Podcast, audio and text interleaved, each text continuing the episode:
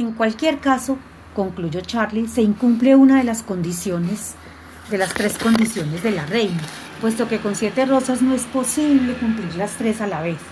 Yo os aconsejo que dejéis el rosal tal y como está con todas las rosas blancas y le digáis a la reina que su blancura muestra que siete es un número primo, es decir, no es divisible en partes enteras iguales.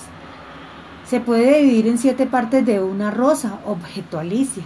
Sí, claro, y en una sola parte de siete rosas. Los números primos solo son divisibles por sí mismos y por la unidad, precisó a continuación Charlie.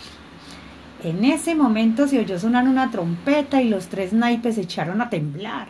Parecían grandes hojas rectangulares agitadas por el viento. ¡La reina! exclamaron a coro. Y en efecto, a los pocos segundos apareció la reina de corazones con su séquito. Rápidamente los hombres naipes escondieron las brochas y los botes de pintura tras unos arbustos y sacaron cuatro palitos negros. Dos tomó uno en cada mano, los otros uno cada uno y adoptaron la siguiente posición. Ver figura uno. ¿Qué hacen? preguntó Alicia. Formar matemáticamente para que la reina les pase revista. 5 más 2 es igual a 7, explicó Charlie a la niña. Pero toda la atención de la reina de corazones estaba dirigida a los rosales. Al fijarse en el macizo de las siete rosas blancas, exclamó enfurecida. Este rosal no cumple mis especificaciones. Los tres naipes estaban temblando tan violentamente que no podían ni hablar, pero Charlie avanzó con decisión hacia la reina para interceder por ellos.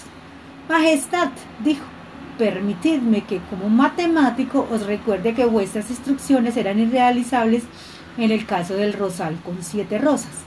Pero de este modo habéis hecho que se ponga de manifiesto su condición de número primo, por lo que esas rosas blancas destacan entre sus variopintas compañeras con la prístina belleza de las verdades matemáticas.